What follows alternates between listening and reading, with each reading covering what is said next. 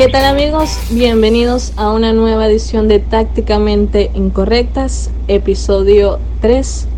Hoy tenemos un programa con aires distintos y me parece que la situación lo amerita. Un poquito de debate, información, opinión y quizás hasta una dinámica.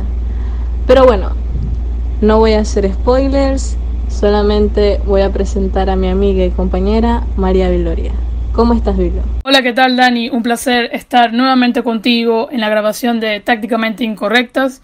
Como dices tú, en esta ocasión tenemos mucha información que dar, mucho debate y sobre todo nuevas sorpresas para el episodio.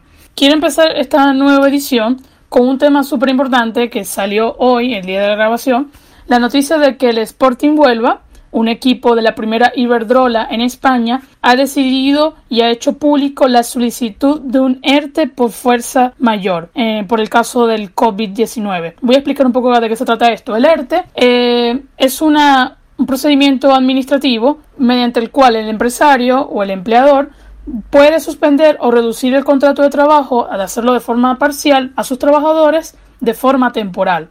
Entonces, en el contexto en el que estamos ahora, que las ligas están paradas, que las jugadoras no están participando en tema de entrenamientos, no hay competencias, hay millones de euros perdidos por tema de que está suspendida la liga hasta nuevo aviso. El Sporting ha comunicado tristemente que ha decidido hacer esta solicitud en el cual decide suspender el contrato de trabajo tanto de las jugadoras como de los empleados del club con el objetivo de evitar un perjuicio económico irreparable para, para el mismo, para esta entidad deportiva. Vale decir que esta, este procedimiento está avalado en diferentes reales decretos de ley en España, como el 8-2020 del 17 de marzo, que se contempla como una medida extraordinaria de fuerza mayor frente a un impacto económico y social que ha derivado el COVID, por lo cual se tramitó ante la autoridad laboral la solicitud de suspensión de los contratos de trabajo. Ojo con esto, significa suspensión de los contratos, eh, no especifica si va a ser de manera parcial o total, pero no lo podemos confundir con rescisión. No es que, no es que las jugadoras y los empleados están quedando libres de ficha, sino simplemente se va a suspender los eh, efectos del contrato hasta nuevo aviso, hasta que la, eh, la actividad se reanude nuevamente. Y esto significa que las jugadoras en principio no van a recibir remuneración económica durante este periodo, siendo una de las consecuencias que obviamente esperábamos por esta cuarentena. Y muchas personas preguntaban, ¿qué hacía una periodista con un abogado deportivo? Ahí lo ven. Sin duda alguna es triste, porque más allá de lo que buscan establecer, ¿qué, ¿qué harán las jugadoras en este momento? En un tiempo de parón, donde la mayoría se mantiene activa haciendo ejercicio por su cuenta en casa o Quizás algunas están aprovechando para descansar del proceso de selección y posteriormente volver a la rutina. Eso sin duda alguna es lo que más me preocupa. Eh, la, la salud, cómo se van a mantener algunas jugadoras. Sabemos que quizás en España la situación sea muy distinta a la que vivimos aquí en Venezuela, pero no deja de preocupar, porque quizás solamente las que tengan un nombre muy conocido podrán sostenerse con otras fuentes, pero ¿y las que no? ¿Qué va a pasar con ellas? Sin duda alguna nos pone a, a pensar lo muy triste y lamentable que es toda esta situación. Y esto llama a la reflexión, Daniela, de que mucha gente se preocupa es por el tema de quién va a ganar la liga, quién va a descender, quién va a ascender, qué va a pasar con los cupos europeos, diferentes competiciones, pero ahora sale esta situación de que ya un club presenta la solicitud del ERTE haciendo la suspensión temporal de los contratos de trabajo y es una de las consecuencias más graves que tenemos porque nadie sabe cuánto va a durar esta situación. Y uno como persona que se dedica a su trabajo le preocupa mucho dejar de percibir su remuneración mensual. Y obviamente las jugadoras también piensan en eso. Y más la situación en España, que se ha discutido tanto el convenio colectivo, que ya estaba firmado, estaba esperando por aprobación del Congreso, pero obviamente eso pierde todo el avance que habían hecho por esta situación. De verdad que es una situación muy preocupante y el tema de España es interesante porque es un modelo a seguir para muchas ligas y países aunque no es de las ligas más avanzadas, sí es una liga que ya estructuralmente se encuentra bastante bien y está siendo atractiva a nivel europeo.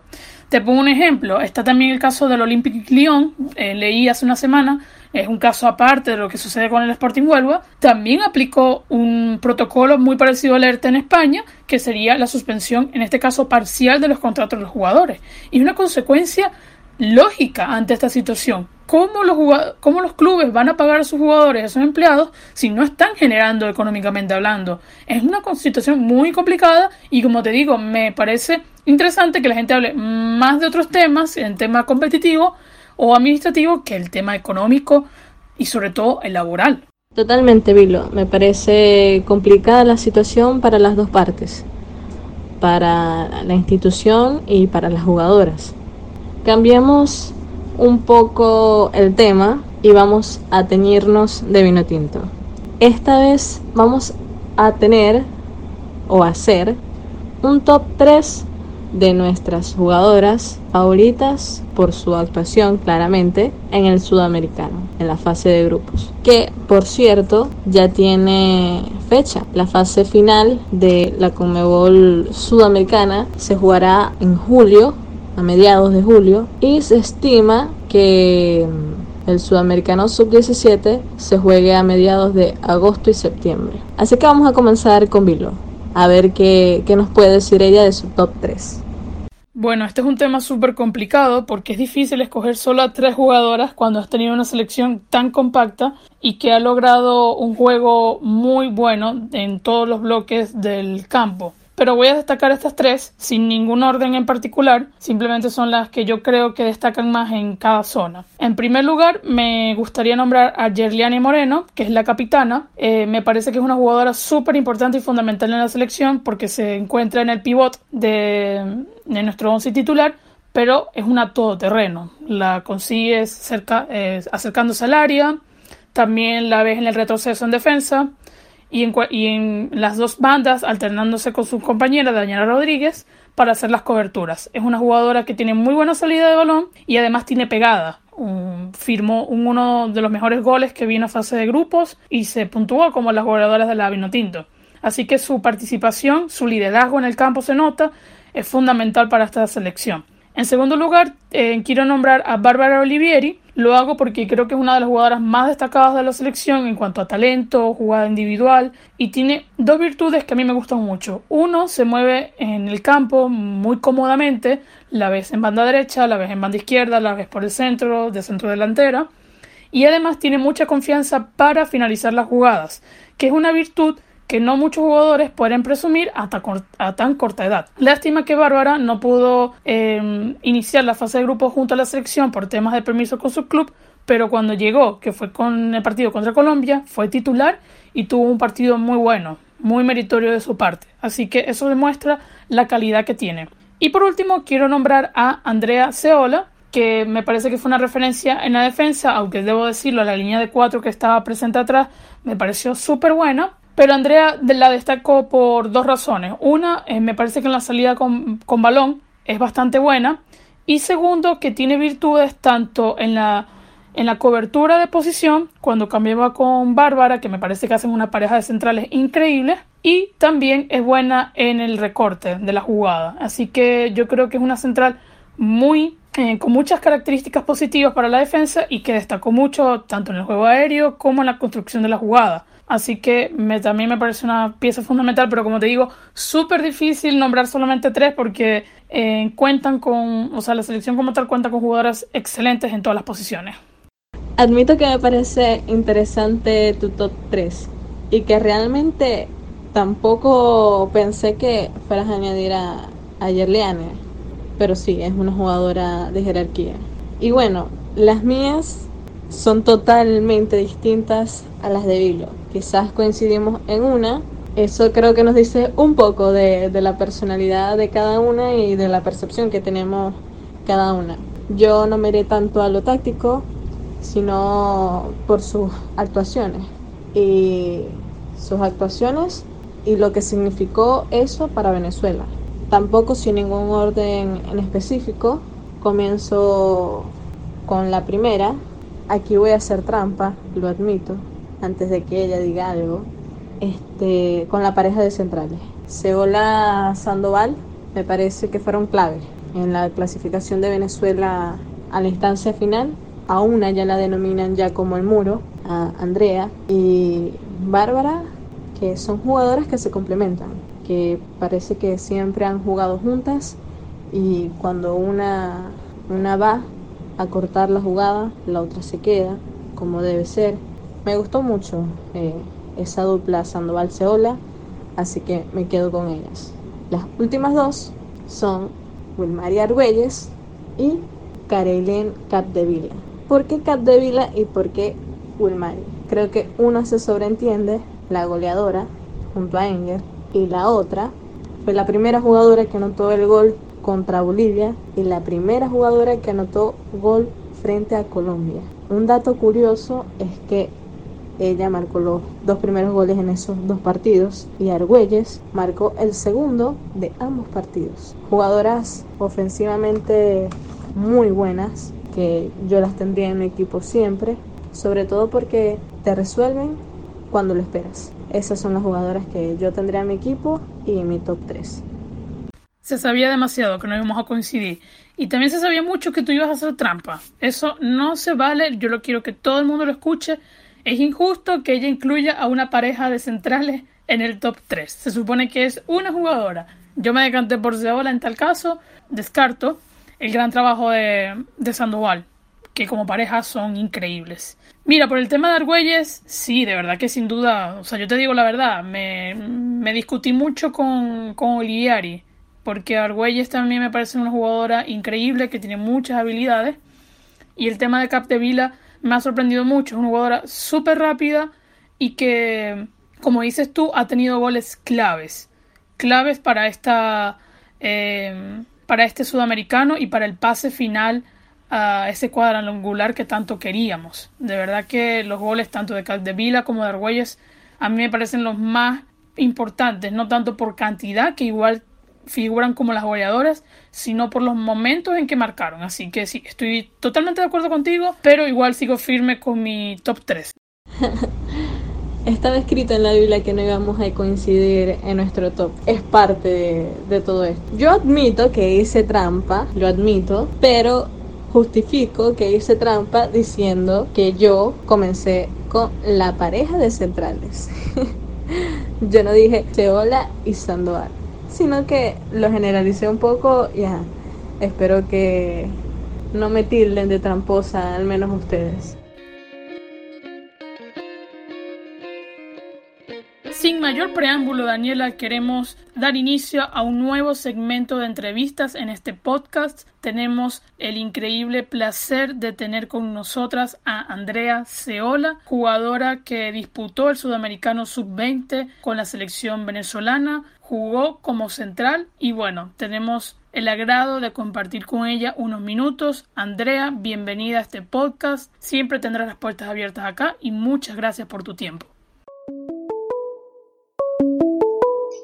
Muchas gracias, un placer para mí estar aquí hoy compartiendo con ustedes. Eh, gracias a Daniela por permitirme estar aquí y ser parte de este privilegio de estar en el tercer episodio de su podcast. Para nada, gracias a ti por darnos la oportunidad. Andrea, hay algo que me llama mucho la atención.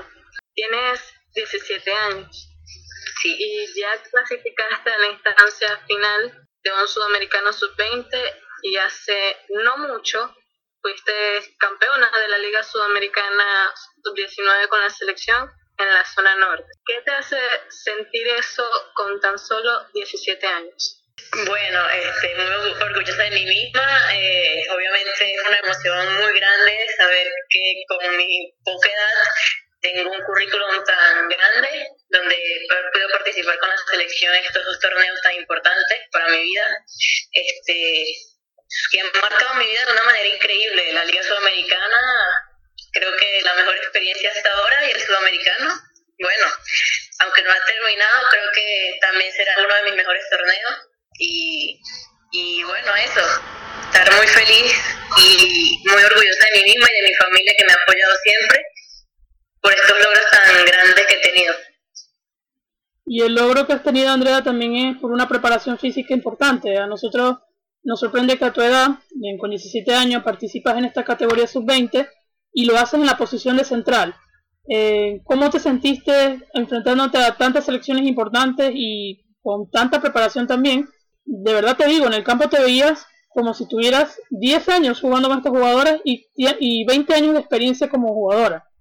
Sí, ha sido demasiado importante la preparación física y atlética que hemos tenido durante los procesos de preparación.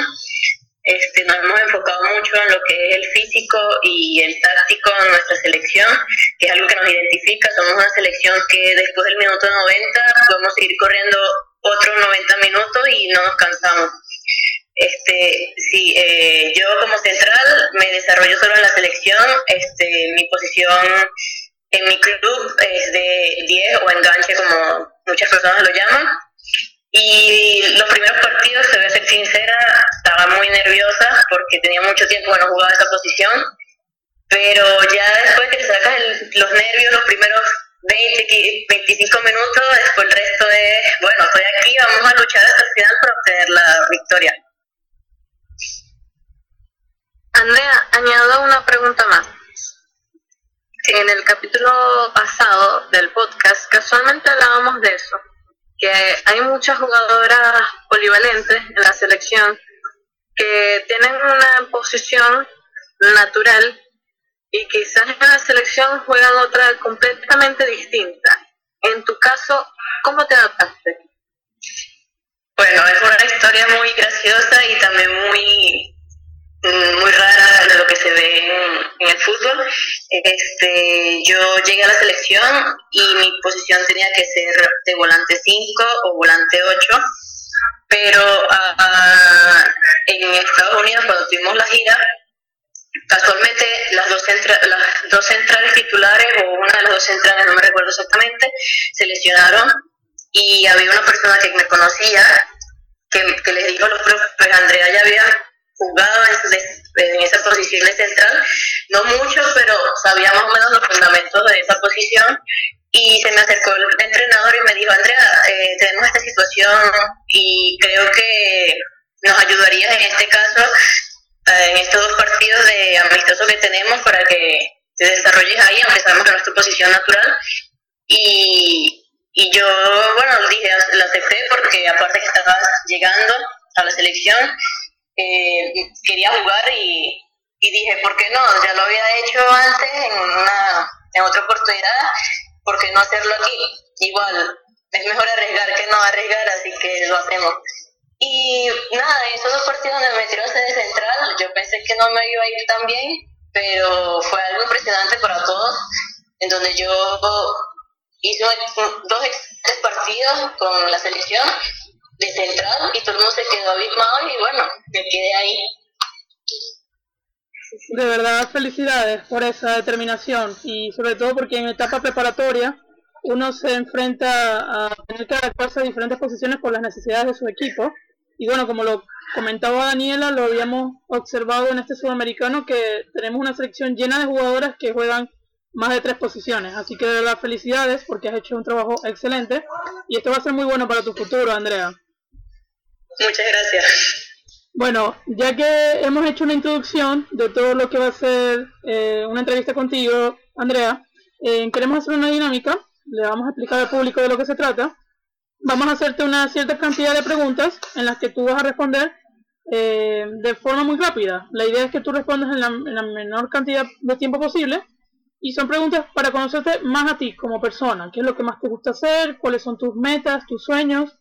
Y bueno, de, alguna manera no hacerlo eh, una entrevista tan larga, sino simplemente sea como un juego de ping-pong, donde vas y vienes. Ok. Perfecto. Así que, bueno, vamos a comenzar con esta dinámica. Yo te voy a hacer la, primera la primera pregunta y así Daniela te va a ir haciendo la siguiente y vamos haciendo este juego eh, que te acabo de explicar. Así que la primera pregunta es, ¿cuál es tu nombre completo? Mi nombre completo es Andrea María Valentina Cebola Rodríguez. Edad, Andrea, 17 años. ¿Cuál es tu comida venezolana favorita? La empanada. Como buena venezolana. Posición del campo preferida, nos habías comentado, pero nuevamente dilo al público. De 10 o enganche. ¿Qué tipo de música escuchas para ir a un partido? Motivacional. Canción particular que no puede faltar en tu celular. Wow. Un grupo de gemelos que se llama Marcos San Martinos. Eh, tengo todas sus canciones y creo que no me pueden faltar. Andrea, algo que siempre llevas en tu bolso es La Biblia. ¿Tienes algún ritual antes del partido? Eh, justamente antes de que empiece el partido me arrodillo y le agradezco y le pido a Dios por el partido y que me guíe. Cuéntanos algún momento deportivo que haya significado mucho para ti. El momento en que gané la- ganamos la Liga Sudamericana en Ecuador. Mejor jugadora del mundo, Andrea. Marta. ¿Y el mejor jugador del mundo? Uy, Kaká. Mira, Me eh, suena conocida esa respuesta. sí, yo también siento que esa respuesta es copiada. En realidad me encanta cómo juega y su devoción a Dios es mi, mejor, mi jugador estrella para mí. Mira, estadio que te gustaría visitar. Santiago Bernabéu. Nos salió del Madrid. ¿Y la ciudad que quisieras visitar? Mm, Dubai. Andrea, ¿algún apodo en tu equipo o en la selección? Bueno, mi apodo de toda mi carrera como futbolista es Andreita. Bien. ¿Cuál es tu mejor amiga o la compañera con la que te llevas mejor en la selección? Ay, qué pregunta. bueno, no te voy a decir solo una, pero Camila Pescatore, Eliamara Parado y María Ángela Jiménez. Bueno, ya tuvimos a Camila Pescatore y ya tuvimos a, a Andrea Ceola en el programa, así que tenemos un buen gusto. Mira, en red social favorita, Instagram, Andrea, ¿cuánto mides de estatura? un metro sesenta y dos, dorsal favorito, el 7. Si no fueras futbolista, ¿a qué te dedicarías? A jugar tenis como deporte y a cocinar. ¿prefieres ganar de último minuto o ganar de goleada? Uy, último minuto. Buena. ¿Cuál es tu jugador favorito en la selección venezolana? Si digo de todos los tiempos, Juan Arango. Capitán, pasó por aquí. ¿Y jugador actual? Conchale. Eh, Jefferson Soteldo. Bien. ¿En cuál estadio te gustaría jugar, Andrea? Wow. O en el Camp Nou o en el Santiago Bernabéu. ¿Cuál es el jugador o jugadora que más sigues actualmente? Wow. Este, creo que el jugador que más sigo, sobre todo en Instagram, es Cristiano Ronaldo. Eh, ¿Algún partido en particular que te gustaría disputar, Andrea? Uy, este, en este momento creo que mi corazón me dice que Brasil-Venezuela, Sudamericano Sub-20, Argentina. ¿Alguna frase motivacional que te guste? Esfuérzate, esfuérzate y sé valiente, no temas ni desmayes porque Dios estará contigo donde quiera que vayas. Descríbete en una palabra. Mm, enfocada. ¿Cuál es tu color favorito? El rojo. ¿Nike, Adidas o cuál marca deportiva te gusta? Nike. Andrea, si tuvieras la capacidad de tener tres deseos en este momento, ya, ¿cuáles serían? Bueno, estar en un excelente club, poder darle la estabilidad económica a mi familia y regalarle el viaje de sueños a mi mamá. Excelente, muy buenos deseos. Habla muy bien de ti, Andrea. Muchas gracias por tu tiempo. Muchas gracias a ustedes. No sé si quieras, eh, quisiera dejarte los micrófonos abiertos o quieras mandarle un mensaje a, a nuestra audiencia. Muchas gracias. Este, bueno, para todos los seguidores, yo les digo que sigan sus sueños. Puede ser una frase hecha, pero es verdad. No dejen que ninguna persona los, menosprecie y pongan todo en manos de Dios, que si Dios está con ustedes, nadie le podrá hacer frente. Este, creo eh, que es algo importante en realidad poner a Dios de primero en cada cosa que uno hace y Él te va a honrar y te va a dar los logros gracias a eso, a tu dedicación. Y nada, mandarle un saludo a todos mis familiares que seguramente me, me están escuchando y a mis compañeros de equipo y a todos los profesores porque de verdad los extraño mucho en esta cuarentena y por eso quisiera que estuviéramos todos juntos otra vez. Excelente, Andrea. Muchísimas gracias y sin duda alguna te deseamos miles de éxitos. Muchísimas gracias. Gracias a ti. Y bueno, ahí tuvieron a Andrea Ceola, jugadora y referente de esta selección venezolana del Sudamericano Sub-20. Una jugadora excelente dentro del campo, pero yo creo que mejor persona fuera de él. Muy buena la entrevista, espero que todos la hayan disfrutado. Y con esto cerramos un nuevo episodio de Tácticamente Incorrectas. Y bueno, Daniela, fue un placer nuevamente estar contigo en este podcast. Espero que todos lo disfruten y bueno, muchísimas gracias a todos. El placer es mío, Vilo, y totalmente de acuerdo. A Andrea no la conocía de trato y, y en estos días que hemos hablado para el podcast me he llevado una muy bonita sensación con ella. Así que le agradecemos siempre eh, y a ustedes también por escucharnos. Esperemos que les haya gustado este nuevo capítulo y nada, hasta la próxima.